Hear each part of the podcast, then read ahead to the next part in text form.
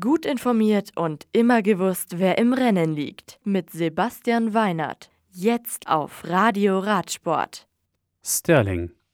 Nach der Schwalbe-Klassik am Montag gewinnt Lotto-Sodal-Profi Caleb Youn auch die zweite Etappe der Santos Tour Down Under von Woodside über 135 Kilometer nach Sterling. Youn übernimmt damit auch die Führung in der Gesamtwertung. Etappenzweiter ist Derry Impel von Mitchelton Scott vor Cofidis-Fahrer Nathan Haas. Bester Deutscher der Etappe ist CCC-Profi Simon Geschke auf Rang 11. Die Wertung des besten Jungprofis führt Jasper Philipsen an. Bester Deutscher ist hier Juri Heumann von Movistar auf Rang 7. Die dritte Etappe am morgigen Donnerstag mit Start in Unley ist 131 Kilometer lang und endet in Paracombe.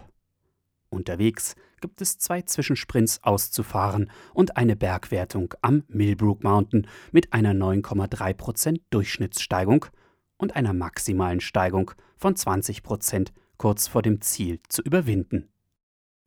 Ndiol für die La Tropical am Bongo sind mir derzeit noch keine Ergebnisse bekannt, da die Etappe in Westafrika aktuell noch läuft. Updates gibt es hier an dieser Stelle im Laufe des Tages. San Juan. In Argentinien ist es am kommenden Sonntag soweit und viele Teams starten ihre neue Saison wieder dort. Die Vuelta a San Juan ist heuer knapp 990 Kilometer lang. Sie beinhaltet ein Zeitfahren auf Etappe 3, drei Etappen mit welligem bis bergigem Profil und eine Bergankunft. Die Schlussetappe wird auf einem flachen Rundkurs in San Juan ausgetragen, der neunmal zu umfahren ist.